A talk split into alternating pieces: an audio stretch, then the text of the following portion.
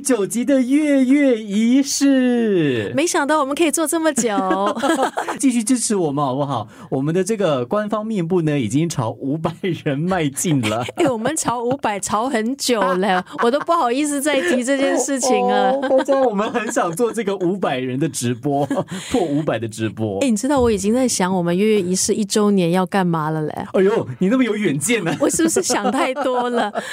你的想法是什么？我想办一个聚会啊，然后地点我都想好了。给我们先跟大家预告一下，一周年我们觉得会有一些惊喜，但是。没有意外的话，下一期我们也有惊喜。因为下一期是我们的第十期，所以其实我跟陈瑶之前就有说，第十、第二十、第三十，我们都会找特别来宾。而且这个来宾绝对不是你可以想得到的德明啦、杰奇呀。到底是谁呢？要期待我们第十集喽。从阅读出发，我们聊生活。陈丽仪、张成尧的月月仪式。这本书的书名呢叫《港式台派》，港式台派，嗯，OK，所以香港跟台湾，香港跟台湾其实都是我觉得新加坡人很喜欢的两个地点。可是我们到香港到台湾一般都是以这个游客的身份。对，这本书的两位作者呢是来自香港。可是呢，他们却跟台湾这块土地呢结下了不解之缘。哎，我发现有很多香港人是很喜欢去台湾的，就港台之间的交流是非常的呃频繁。我讲的是呃民众之间的旅游。我有认识好多呃香港朋友，他们就只是周末就飞去台湾，去台北。吃一个宵夜，然后去逛一下成品，约才两个小时的飞机，就跟我们去 KL 很像。我就想说，其实我觉得港台哦那种。就是可能香港朋友很喜欢到台湾过个周末，那台湾朋友也一样。那新加坡跟马来西亚朋友也是一样。我觉得因为地域的关系，就是很靠近嘛。然后呢，可能我们到新山啊消费啊、吃东西什么的都很方便。对对对，就或远一点可以到吉隆坡。可是这两位来自香港的作者呢，他们呢对台湾的了解呢，肯定不只限于一般的观光客。他们两位是这两位作者一男一女哈，女的呢是吴新桥，她呢是担任中英翻译、撰稿人、自由业者，然后她往返港台两地生活三年，嗯，不算短的时间。然后呢，另外一位作者刘义修跟他呢是在香港大学念书的时候认识。那刘义修呢，他是台大音乐所的博士生。专门研究的这个范畴呢，就是台湾音乐、语言还有声音文化，挺有趣的。所以从他们的背景可以来看，这本书是两个香港人眼中的台湾。啊，台湾跟香港之间的一些差异是吗？港式台派。嗯，其实这两个人他们从来没有想过要一起写一本书，但是你知道哈，在异乡能够碰到同乡，那个感觉是真的很暖心的一个感觉。所以呢，他们两个人在台湾碰面的时候啊，就会聊咯，就聊两地的不同，两地的不同跟相同之处，然后聊他们在台湾生活的经验。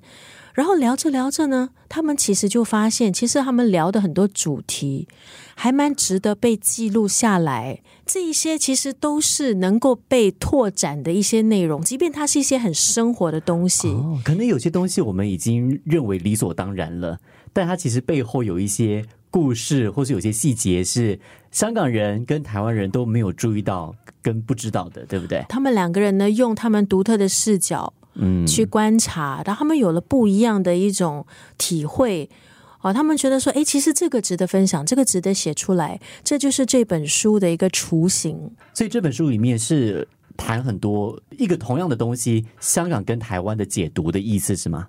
其实这本书的主题呢，说了，可能很多朋友会哈，就是日常。你一讲日常，大家就是说哈，日常有什么好写的？日常不是很闷吗？日常不是平凡很无聊吗？写什么？大家细节，哎，那那那句话叫什么？魔鬼存在细节，呃，没有。啊，算了，当我没说。来，立一继续。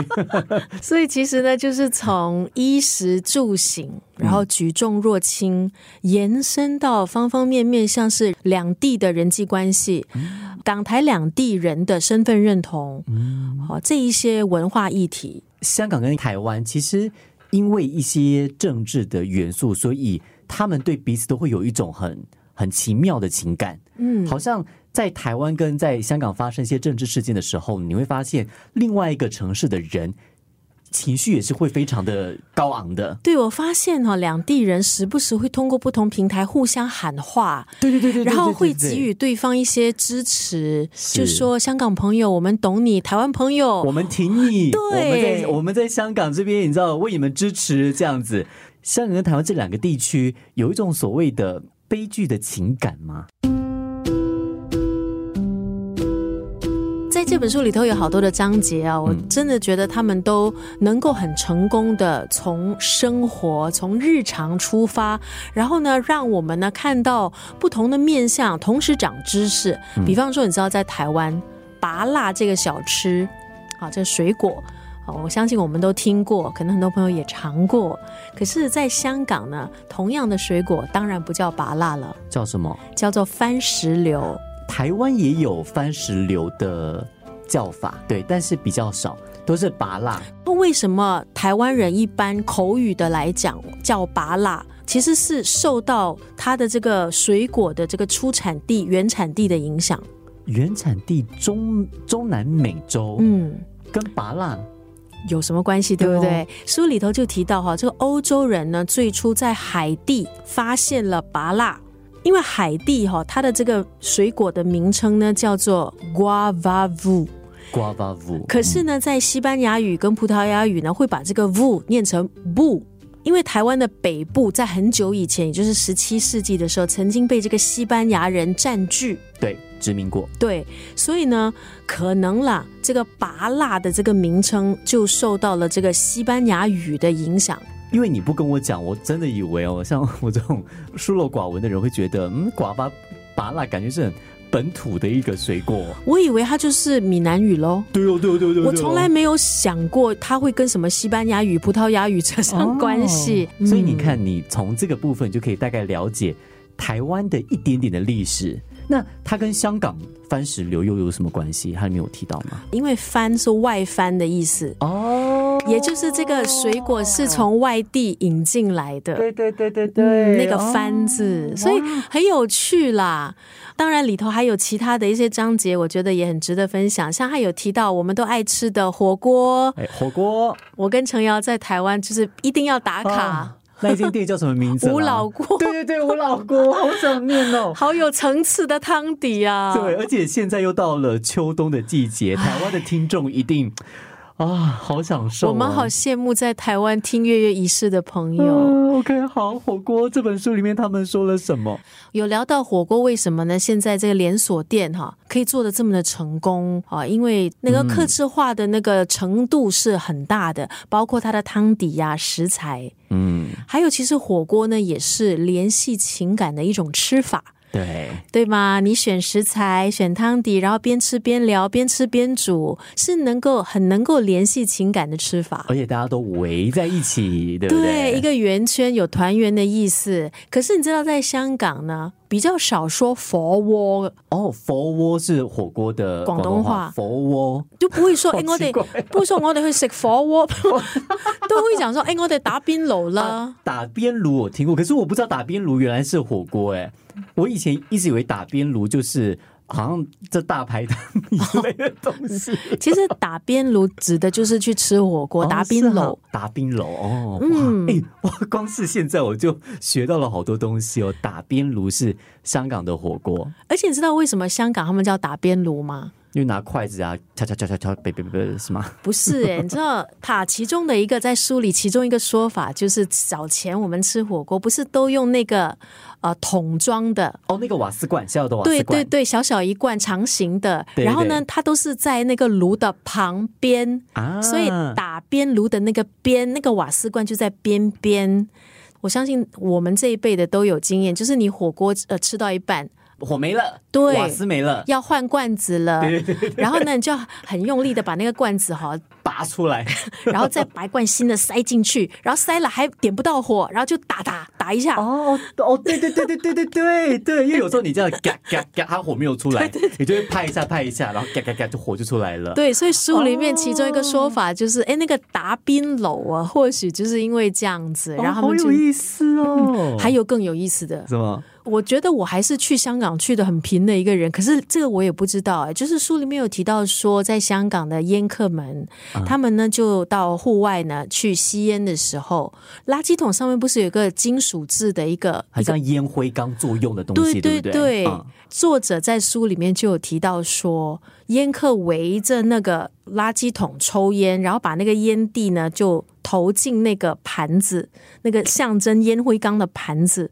其实感觉就有一点像是达宾楼，因为也是围一个圈，然后中间那个烟灰缸也是圆形，而且你去点，你去那个什么投东西进去，抖那个烟灰的时候，很像去夹菜的感觉。对对，你你抖的不是你投的不是食材，你抖的是烟灰。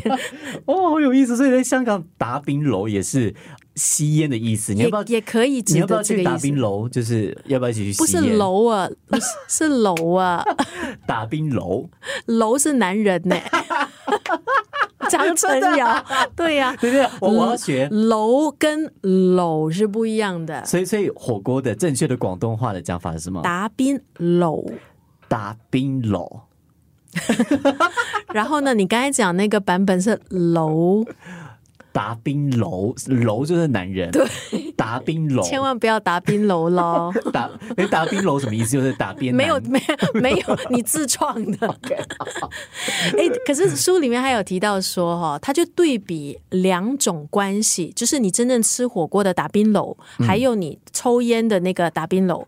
因为呢，你抽烟在香港呢，有不少的烟客，他们是借着这样子，可能不认识的人，就是有一个呃交谈啊，然后之后呢，有一些呃短暂的联系。啊，对，就好像那个《志明与春娇》这部电影里面，对他们就是在大楼后面那个吸烟巷达哎达宾楼，对，对打冰楼，打冰楼认识的。书里面有提到《志明与春娇》，嗯，然后就就对比跟吃火锅的那种关系是很不一样的，因为吸烟打冰楼的那种关系呢，就是可能他他不会。要求对方要多真心啊，投注多少情感啊，来交这个朋友。哇，你你的说法好斯文哦，就是打炮的意思，我就是个斯文人 没办法，就是建立的关系会比较随意随意也可能是短暂的。啊。OK，跟朋友或是跟好同事、家人一起吃火锅，就不太一样的那种情感的联系。哦、好有趣哦，这本书，嗯哎、它虽然说的是日常，可是这些都是我们不知道的日常，哎，它从日常延伸到的语言的背景，语言它如何转换到它现在的这个样子，到我们使用的、我们约定俗成的样子。所以它从日常可以让我们大概了解啊，就是台湾跟香港一些有趣的历史、有趣的文化跟有趣的一些生活习惯。对，还有同样的东西，哦不同的讲法，它背后的一些出处。对我真的觉得，即便是只看了呃几个章节，我都很长很多知识了。其实我觉得，为什么我很爱这本书，是因为我看这本书，我想到以前上课的时候，嗯因为以前有一门课叫做口语沟通表达，然后我还记得当时在课堂上呢，就有跟同学们一起在聊，呃，华人全球华人不同地区的中文使用大不同。哦，对对对对，嗯好像呃，举一个大家最常见的例子，在新加坡，吸管叫水草，同样一个东西在不同地方有不同的说法。德式出租车跟计程车，对，还有你看，我们新加坡，你讲饼干漏风，对大家都听得懂嘛？对，就是饼干已经不脆了，不好吃了，漏风。可是你这个说法，你搬到其他的华人地区，人家可能会啊，漏风，什么风？轮胎叫什么？那个轮胎破洞，大家搬搬这，哦，是吗？是吗？是吗？我可能发音不准啦。对，就有很多这种。还有我绑单了，哦，绑单对对对，我翘课了，哦对。我说我不要上班了。哎、我刚嗯来新加坡的时候，这些真的我完全不懂的，我都是就是听同学就是不断的讲，然后先是先去大概猜那个意思，然后久了之后我才大概知道说，哦，原来有好多用语是我们。专属新加坡或专属新马南洋的一个用法，所以我才说程瑶应该会很喜欢这本书，因为你本身也是一个从外地来到新加坡之后在这边扎根的一个人，所以你的体会，我觉得会比一般看这本书的人或许会深刻。可能我可以写一个新式台派，因为我发现这个东西真的是很有意思的啊！好像我来新加坡的时候。我会发现为什么讲都是中文，但是中文你都听不懂。对我真的听不懂的很多那些用语呀、用词啊，我会觉得自己好像很格格不入，而且腔调有是也是一个问题。特别是在新马一代，可能很多华人他们对于自己的那个语言表达，嗯，都会觉得是不是不够标准，是不是不够规范？特别呢是在台湾或是中国的朋友面前。有一些人甚至会不敢说中文，因为觉得说我是不是会表达的不够规范。新加坡的台湾人或中国人，他们其实说话不会太改变自己的腔调，但是同样的情况，新加坡跟马来西亚的朋友到了台湾或中国，腔调转变的特别的快，更快的融入，或者说会更容易的去隐藏。哦，就自己的腔调，可能因为在新加坡、马来西亚，我们从小就是在一个多元语言的环境下长大的，觉得在语言的切换方面，我觉得新马的朋友是有占上一点优势。真的，我们的模仿能力一般上，我觉得是挺强的。我有认识一位来自马来西亚，现在在日本当导游的朋友，他叫做 George。他因为因为他常常会带就是新加坡的 DJ 团，然后我记得有一次跟他团的时候。我的天呐！他除了会讲华文、英文、福建话、广东话、日文、马来文，而且他在车上是每个语言的歌他都可以唱一遍的。太强了！我当时想说，哇，好厉害哦！但他他会很不好意思说，没有啦，没有啦，就只是会一点点，一点点。但你说的真的很对，可能就是因为这样子多元语言的环境，所以新马的人在语言的掌握天分是很强的。不同的地区，即便是同样的语言，它都会有它的一些不同地区的地方的色彩。嗯。地有地方色彩的表达，或是有地方色彩的口音，那我觉得我们也不需要去太过介意吧。说哦，我就是这个地方的人，那我讲话是不是我的口音是不是不规范？因为我觉得你口音不同，不代表你程度不好。对对对对对，这个很重要。对，那是不一样的。你有这个地方的口音，它只能说明你来自这个地方，但是它不能够代表说你的那个语言的掌握能力。语言的掌握能力还是看你日常你能不能够运用，对吗？还有在。正式的一些官方的场合，你。能不能够运用那个才是一个标准？那你看不看得懂那个语言的一些经典的著作那又是另外一个 level。我看到很多新马的朋友，有时候他们会不好意思，你知道拍谁？哎，就说哎呀，我那个腔很重，我那个南洋腔很重。那我在那些中国朋友面前，呃，我都不敢开口啦。我甚至你知道哈，有同行哎，广播员哎，他告诉我，他那个时候到中国北京广播学院去上了一个短期的课。他说他上课从来没有那么安静过，因为他就是自觉很自觉，就是哦，我我一开口，我那个那个南洋，我还是有南洋腔，呃，我我没有办法，就是跟那些中国的同学讲的一样的溜一样的好，你知道，连一个广播员都会有这样的一种一种心情，哎，腔调没有优劣之分，可能好像我们会在一些场合，我们会不大好意思。讲某一种腔调，那可能是我们原生腔调这个语言，但其实这它是一个标签来的，它其实是我们应该都要去尝试习以为常。就一个语言，它有好多不同腔调，这个是很正常、再正常不过的事情。嗯，就借由今天的月月仪式啦，就也希望呢，我们不要去太在意一些有地方色彩的表达，或是有地方色彩的腔调。而是去了解一些表达背后的原因，啊就像这本书的这两位作者那样啊。他们作为一个香港出生的人，他们在台湾，他们听到一些表达，他们觉得哎，这很新奇，但是他们并没有否定自己，你知道吗？在香港成长、学习、生活所累积、吸收到的，他们反而会很好奇，说：哎，为什么台湾人会这么讲？他们就会去。去找那个原因，你知道吗？然后，哎，竟然这本书就在这样的情况下诞生出来了。对，对自己的文化有信心，对别人的文化有好奇心，对，然后去尊重。对吗？彼此的尊重，然后去试着去了解彼此。那我觉得有这样的一本书，真的就可以促进两地人的相互了解跟交流。那我们在今天节目的最后，要不要请丽仪用新加坡式的华语来讲一段？我想引用在推荐序香港大学教授朱耀伟讲的一番话。你要我用港式的华语吗？那我很行哦。好，来来来来来。OK。哇，我期待哦。台港相处了是非常的相似的，生活中呢是有不同的，然后那个社会的问题呢也一样的繁多。陈瑶笑的不是腔调，陈瑶笑的是我模仿的太像了，所以那个笑是完全没有不尊敬的意思，而是你真的被我的腔调逗笑了，就这么简单。好了，我以我以一般讲话的那个方式来念教授的话。台港处境有很多相似的地方，有不一样的地方，也有很多的社会的问题。两地青年或许也会感到前路茫茫。日常生活空间虽然有限，但是生活实践却有不同的可能。从食物到生活这一本《港式台派》是一次精彩的日常实践。从阅读出发，我们聊生活。陈丽仪、张成尧的月月仪式。